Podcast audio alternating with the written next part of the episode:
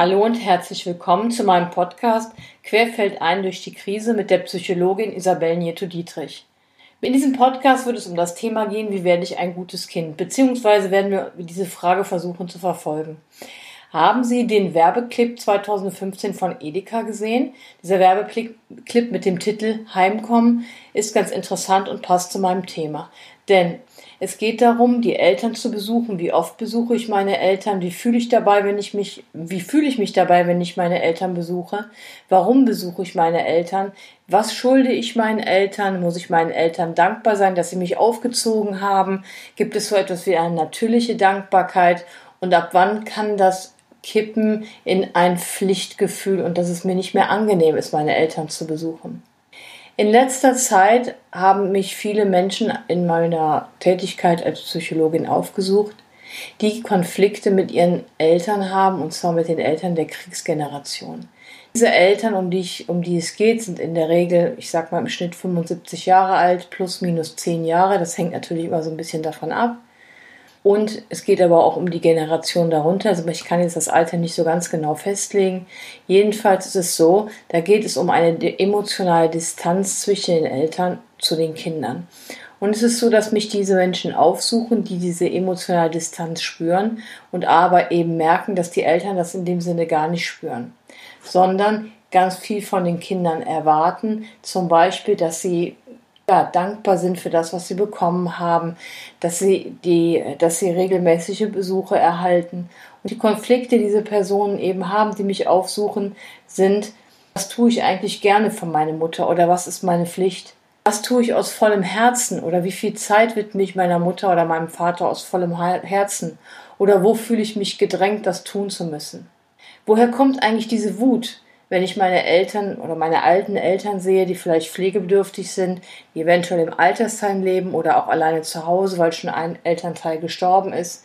Woher kommt denn diese Wut meinen Eltern gegenüber? Und vor allen Dingen, was mache ich mit den Schuldgefühlen, wenn die Wut wieder versiegt, ich nach Hause gehe und, und merke, eigentlich besuche ich meine Eltern gar nicht mehr gerne.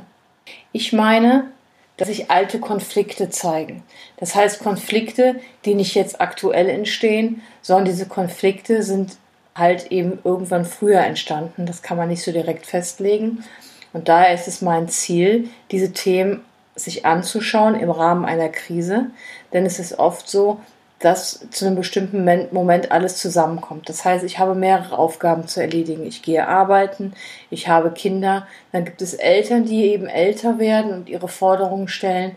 Und da ist die Frage, wie komme ich da noch mit zurecht?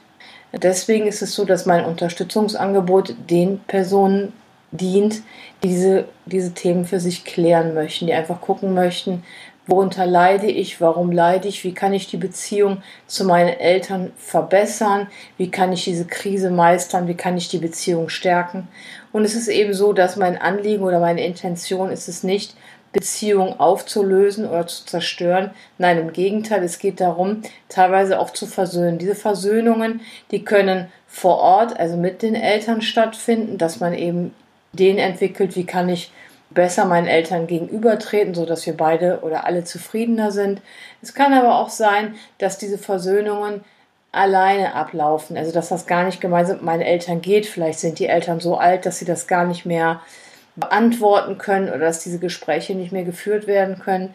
Jedenfalls steht im Vordergrund, dass ich für mich das Thema kläre, was ist ein gutes Kind und was tue ich eben genau unter diesem Leitsatz oder was tue ich, um dieses, ja, um dieses Stereotyp zu erfüllen.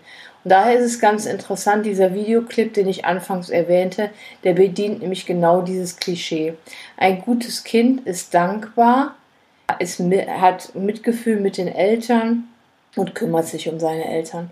Und da ist es eben wichtig zu schauen, möchte ich das aus vollem Herzen tun oder leide ich darunter, weil ich mich eben zerrissen fühle, das zu tun, weil es eben alle tun durch die Rufe aus der Gesellschaft, aus den Medien oder auch von Freunden, die dann sagen, nein, das kann man nicht tun, man muss die Eltern jeden Sonntag besuchen, deine Eltern sind alt, das kannst du so nicht machen.